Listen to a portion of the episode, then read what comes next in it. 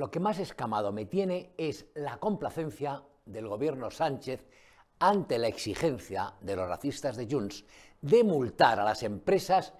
que escaparon como alma que lleva el diablo de Cataluña y no se plantean volver. Desde la escalada separatista de 2017 hasta hoy, más de 8.000 compañías se trasladaron a otras regiones españolas. El grueso de estas entidades, unas 5.000, con una facturación superior a los 56.000 millones de euros anuales, recalaron en la Comunidad de Madrid. Les adelanto que lo más probable, dada la enorme dependencia que tiene Pedro Sánchez de Puigdemont, es que el gobierno socialcomunista termine bonificando con dinero de todos los contribuyentes, ustedes y yo,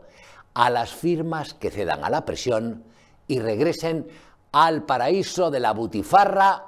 y la sardana. Hombre, pienso yo, si Puigdemont, Junqueras y colegas quieren que los negocios retornen a Cataluña o atraer nuevas inversiones, que antes tenían muchas, pues que dejen de perpetrar las tropelías que espantan a estos inversores. A la espera de que Sánchez y el PSOE promulguen, porque lo harán, el decreto que condene de nuevo a extremeños, andaluces, a murcianos, manchegos, castellanos, aragoneses, riojanos, asturianos, madrileños y gallegos a pagar las facturas de esta cuadrilla, tenemos ya que el Gobierno de España cede las competencias en inmigración a la Generalitat de Cataluña. Una de las derivadas de la claudicación sanchista, una más, lo que pasa que es la de este miércoles, es que los xenófobos de Junts exigirán en breve el control de la frontera con Francia, el control de puertos y aeropuertos y, por supuesto,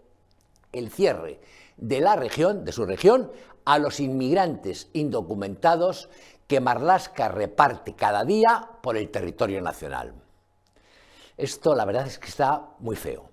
529 días después de que el socialista Sánchez se comprometiera en público y por televisión a traer a Puigdemont agarrado de una oreja y sentarlo ante la justicia, el del flequillo le ha puesto a él, al socialista, de rodillas ante todo el mundo. Mire, no tiene sentido engañarse.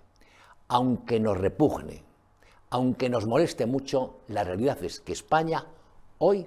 está gobernada desde Bélgica y por un sujeto que tuvo diez veces menos votos que Santiago Abascal en las pasadas elecciones generales.